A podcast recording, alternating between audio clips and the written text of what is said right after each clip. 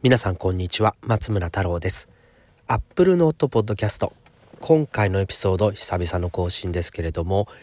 再びのアップルの利益警告一体何が？2月17日米国市場はプレジデントデーで休場だったんですけれどもこのタイミングにアップルは2020年第2四半期の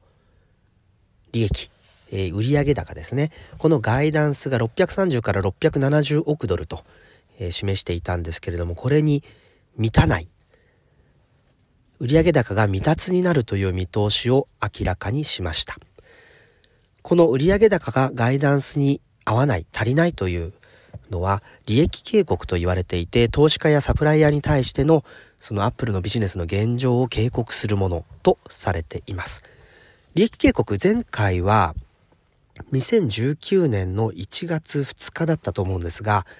2019年第一四半期、これは2018年の10月から12月期ですね。この売上高が予測に満たないということで出されたのが利益警告でした。結果として iPhone の大幅な減速、これ iPhone XS でしたけれども、iPhone XS と 10R の売上販売台数が伸びなかったことに原因をこう持って、えー、売上高が全く足りないと、そういう状態になりました。今回、2019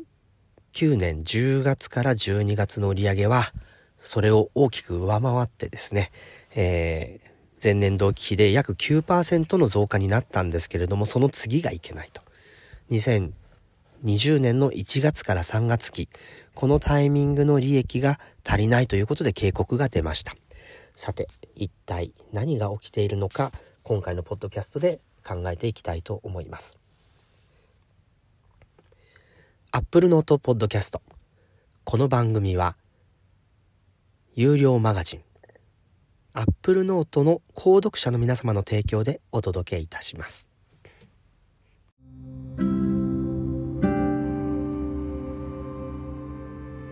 レディオタルサイト、アップルノートポッドキャスト。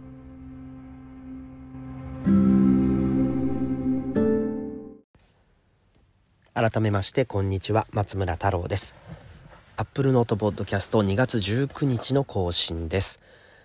今回、アップルは再びの利益警告を出しました。で、この利益警告というのは、先ほども申し上げた通り、売上高のガイダンスが、あ達成できないということでした。で、2020年の1月28日の決算発表では、2020年第2四半期、この1月から3月期の売上高は630ドル、すいません、630億ドルですね。630億ドルから670億ドルの幅で、えー、ガイダンスが出されていました。しかし今回630億ドルが達成できないということで、えー、利益傾向が出されたということになります。アップルは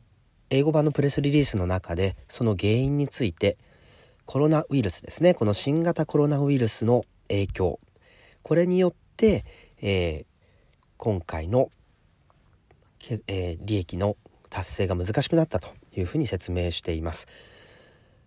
新型コロナウイルスえー、中国では1月末ぐらいから爆発的な感染が観測されており、えー、今日の時点での数字で、えー、合計の死者数は2000人を突破しました。日本は中国に次いで集団感染に見舞われている国ということで国際的にも今回クルーズ船の対応について批判が集まっていますけれどもこの、えー、日本でも、えー、分かっているだけで、えー、550人。という方が、えー、この新型コロナウイルスにかかっていると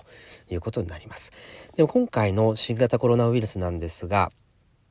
WHO 世界保健機関にはによってですね COVID-19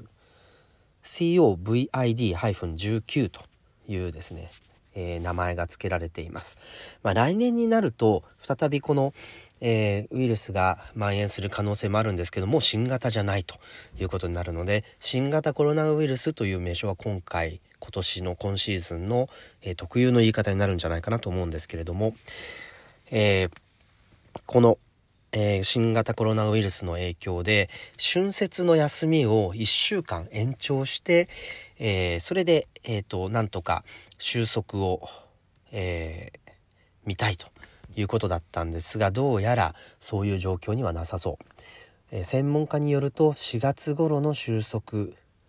これがあ見込まれるんじゃないかということになっています。まだまだ1ヶ月2ヶ月あるわけですけれども、えー、問題になっているのはアップルの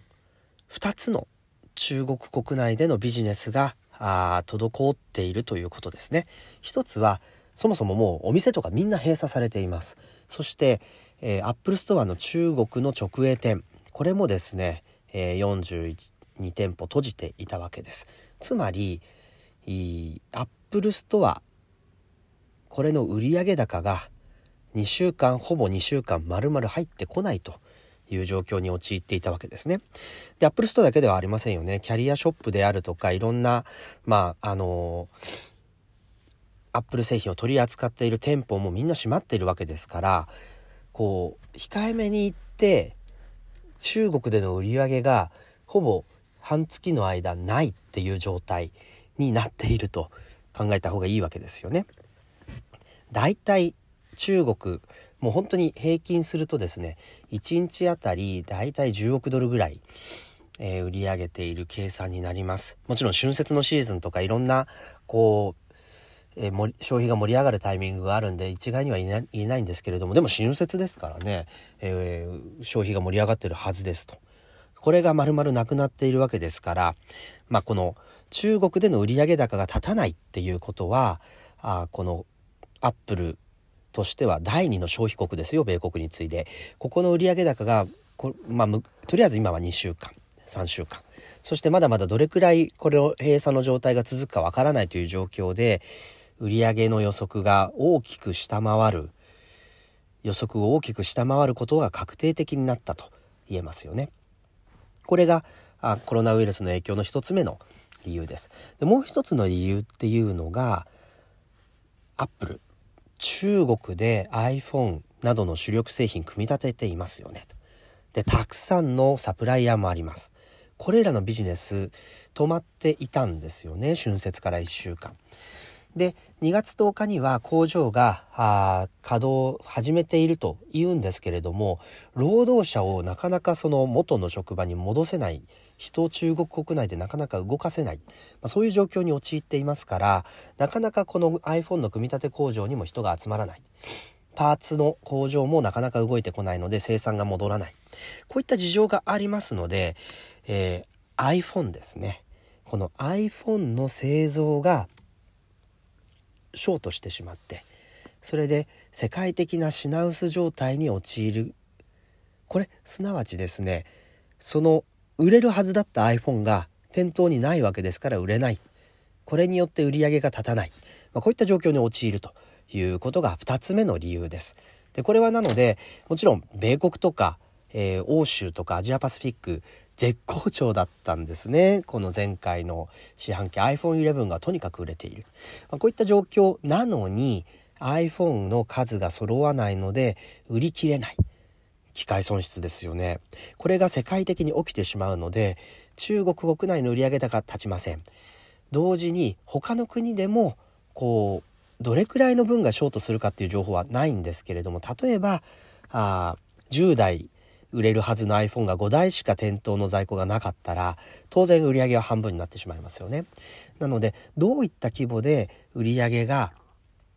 既存するのかっっていうのは本当に次の決算開けてみないとわからないんですけれどもとにかく、えー、この630億ドルというですねガイダンスの加減これの達成が難しくなったことは間違いないこれによって、えー、アップルは今回の利益警告を出したということになります。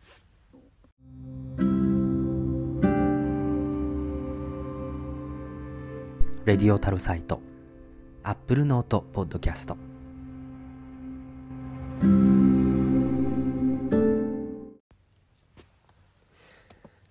アップルノートポッドキャスト2020年2月19日エディションお届けしております。今回は今年も出てきたアップルの利益警告について、その背景と影響について考えています。さあ、アップル、今回 iPhone が作れなくて、そして中国のお店が開けられなくて、利益が達成できません。これが今回の利益警告の非常にかいつまんだあ内容で、その理由はコロナウイルス。これによる中国の経済活動の停止というものが原因ですよというふうに説明しています。まあもちろんですね、コロナウイルス、中国だけのそしてアップルだけの問題ではありません。国際的にこのウイルスの蔓延何とかして食い止めよう。こうして、えー、各国、あるいはいろいろな研究機関も含めて動いてます。なので、えー、中国だけがいけない。アップルだけがまずい。そういう問題ではないんですよね。なので、今回の利益警告では実は、あの、利益警告が出た翌日のこの2月の18日ですね米国時間2月18日のあのニューヨーク市場なんですけれどもあの324ドル先週末の終値、えー、をつけていたところからあもちろんね一時はあの大きく売り込まれる場面もあったんですけれどもすぐにこうおしめ買いが入って、えー、結果的にはですね2%の下落に収まったんですね。前回は230ドル40ドルの水準から一気に142ドルまで落ち込んで、えー、利益警告の影響というものが非常に大きかったんですけれども今回は、まあ、世界的にそうだっていうこととあの、でですね。で比較的アップルは iPhone だけではないいろいろなビジネス AirPods、Apple Watch なんかも好調だということで、えーまあ、iPhone だけがあのアップルの現在のビジネスじゃないっていう認識が広がっていること。そして、えー、それ以上にあのアップルはサービス部門もあるしまだマシだという認識があること。こういったことが相まって2%の下落に収まっているんですね。もちろんこれからどんどんどんどんあの売り始めだった可能性はあります。けれども思ったよりもアップル株の下落幅は小さかったと見るべきですね。ところが一方で日本の企業など iPhone のパーツを供給しているサプライヤーはもう大幅安という状況になってしまっていてアップルは主力の製品の iPhone の依存度を下げて比較的少ない株価の下落で済んでいるんですけれどもアップルの iPhone のへの依存度を下げられていないサプライヤーこれはやはり売り込まれると。いうようなあ状況が起きています。なんだかちょっと矛盾してるというか納得いかないというかですね、まあ、そういう状況になっているんですけれども。でこれから先の影響についてなんですけれどもアップルはまあもちろん iPhone11、iPhone11 Pro このあの2つのラインがこう作れないっていう部分もあるんですけれどももっとこう3月に予定していた何かが飛んだとしたらコロナウイルスのせいでその計画が狂ってしまったとしたらこの利益警告の意味というものもまた違った見方ができるんじゃないかと思います。その内容というのがやはり噂されていた廉価版の iPhone iPhone SE2 だったり iPhone9 だったりと言われているこのこれから3月に発表されて、え出てくるであろう廉価版 iPhone の計画に関係があるんじゃないかというふうに、えー、踏みました。まあ、ここから先は私のこう推論というかですね、えー、予測というかそういった部分ではあるんですけれどもこの iPhone SE SE2 あるいは iPhone9 これは iPhone8 の筐体を使って、A、A13 ですね A13 バイオニックプロセッサを搭載してというタッチ ID を搭載したあ古いフォームファクターの、えー、iPhone なんだけれどもその分安く、えー、供給して400ドル以下日本だと4万5千円以下ぐらいの水準で販売されるのではないかというですね、まあ、そういうデバイスなんですけれども Apple は最近あの販売台数の数字は出していないんですけれども iPhone のアクティブユーザーベースってていうものがあ指標として出されるようになっていてまあ間もなく10億台に到達するというふうにアナウンスをしています。でこの10億台に到達する iPhone のアクティブユーザーベースこれのドライバーっていうのは何も高い端末が売れれ売れない売れる必要はないんですよね。別に安い端末が売れたとしてももちろん1台は1台のアクティブユーザーになるわけですからあじゃあその1台の数を増やして、えー、波及効果を高めていこう。例えばサービス部門、えー、いろんなサブスクリプションのサービスを契約する人を増やそう。母数を増やそう。あるいは iPhone と組み合わせて使う Apple Watch であったり AirPods、AirPods Pro こういったウェアラブル製品。今非常に高い伸び率40%近い伸び率で、えー、ここまで来ていますけれども iPhone ユーザーが増えればこの、えー、Apple Watch だったり AirPods の新規ユーザーも増えるということで、えー、とにかくアクティブユーザーベースを増やすっていうこと。これがあ一つのあの指標になっているわけですね、えー、もちろんサービス部門だけではなくて他のハードウェア部門にとってもあの指標になっています。なので廉価版の iPhone iPhone SE2 もしくは iPhone9 ですかね、えー、このデバイスが出てくることによって、え他のビジネスにも一気にブーストをかけていく。そんな2020年にしていこう。こういった計画がああったのではないかと思います。ところがですね、えー、この iPhone9 のプロダクション製造については2つの見方があります。やはり中国工場がなかなか生産能力の戻りが遅いためにこれを、えー、1ヶ月程度準備が遅れてるんじゃないかという見方が一つ。でもう一つはあ言ってみれば iPhone8 と iPhone11 のこう何て言うんですかね。こうを融合させたようなあフォームファクターになるわけですからその本当に最新のパーツばっかり使うわけではないので実はそこまで影響がないんじゃないかっていう見方。つまり3月中に発表できて、えー、遅くとも4月の頭には発売できるんじゃないかっていう楽観的な見方もあります。ちょっとこればっかりはですね、どういう状況なのかわからないんですけれども、ただ、もともとの言われてた噂っていうのは3月の上旬にイベントが開催されて発売されて、えー、例えば3月の半月の間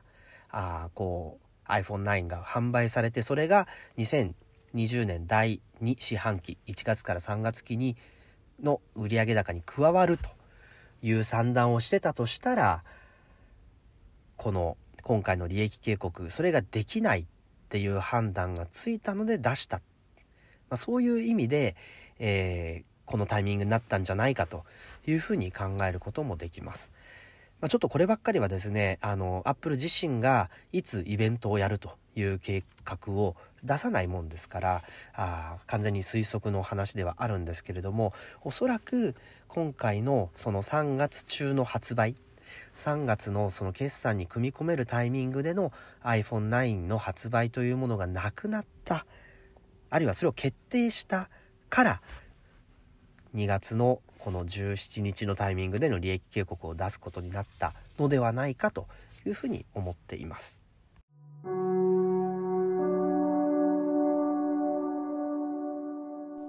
レディオタルサイト、アップルノートポッドキャスト。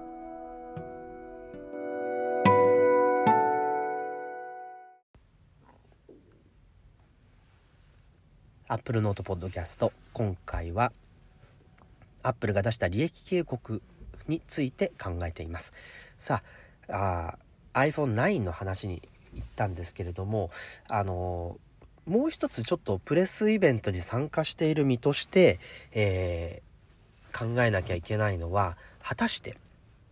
もし万が一例えば3月10日じゃなくて3月31日にイベントやるんじゃないかっていうですね、え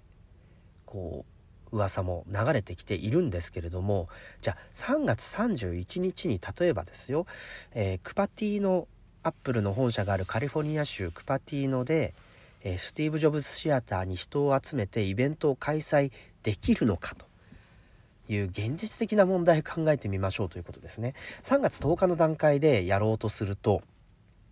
これイベントが成立しないんです。なぜなら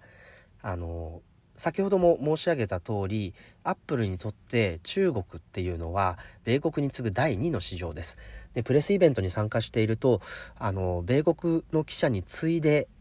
たくさんの人数の記者が来ているのが中国のプレスなんですね。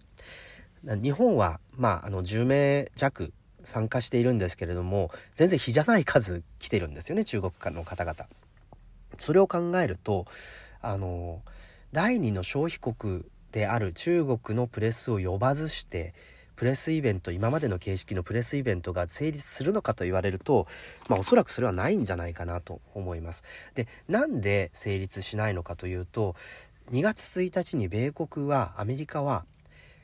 外国人について過去2週間以内に中国に入国した渡航歴がある人これをの、えー、米国への入国を拒否すると、えー、そういう決定を下していますなので日本人であっても例えば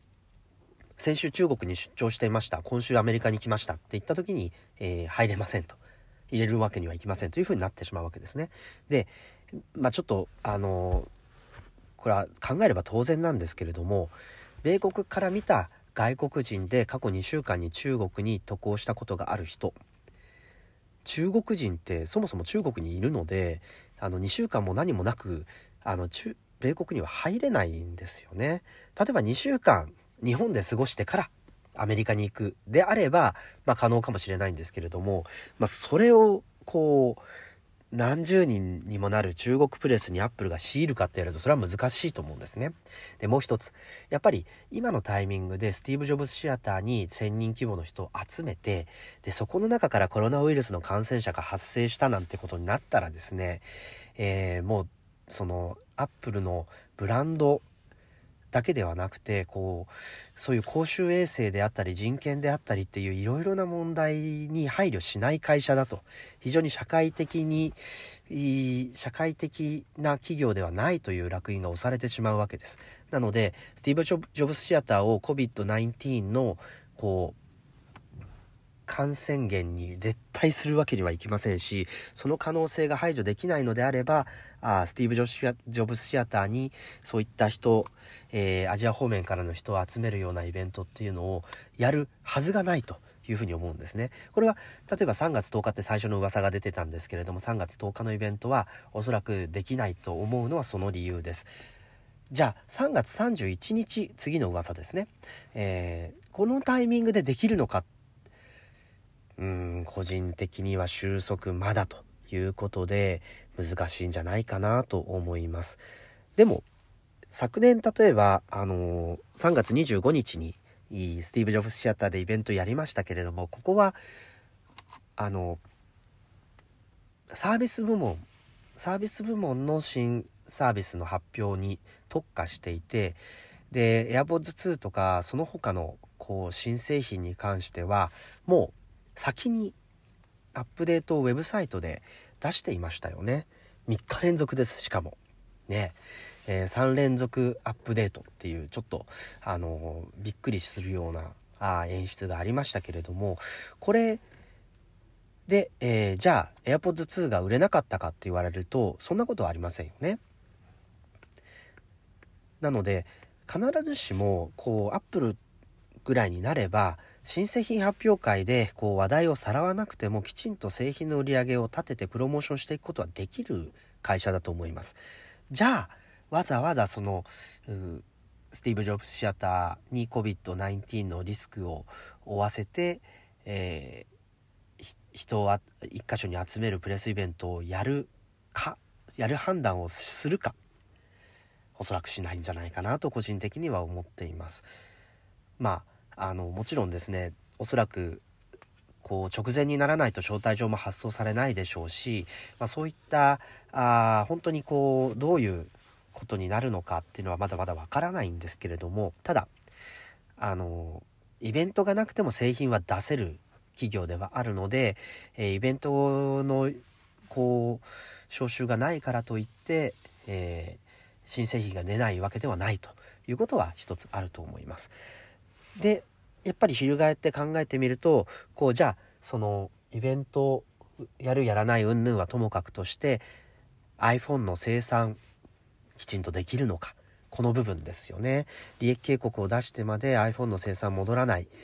それで品薄状態になってしまって売り上げが立たないっていう警告を出しているわけですから3月中に新しい iPhone を出すっていうのは正直なところ現実的ではないのかなというふうには思っています。もちろん今回 iPhone9 が出るとしたら iPhone8 今も販売されている iPhone8 はおそらくディスコンというか製造中止になるんじゃないかな。そして iPhone9 に、えー、世代交代することになると思うんですけれどもそういったラインを開けたからといって中国の労働力がそのフルパワーで、えー、需要に応えられる状態には3月中はおそらくならないというふうに思いますのでもちろん経過も少し、えー、まだ2月の、えー、2週間残ってますけれども、えー、経過を見守るべきですけれどもただあまあ、ちょっとそのすぐの新製品発表であったりワクワクするのはイベントの開催のお知らせそういったものに期待するのは少しやめておいた方がいいのかなと思いました。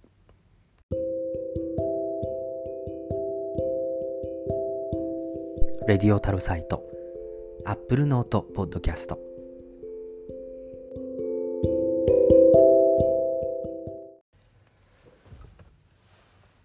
今回も最後までのご愛聴ありがとうございました。アップルノートポッドキャスト。今回は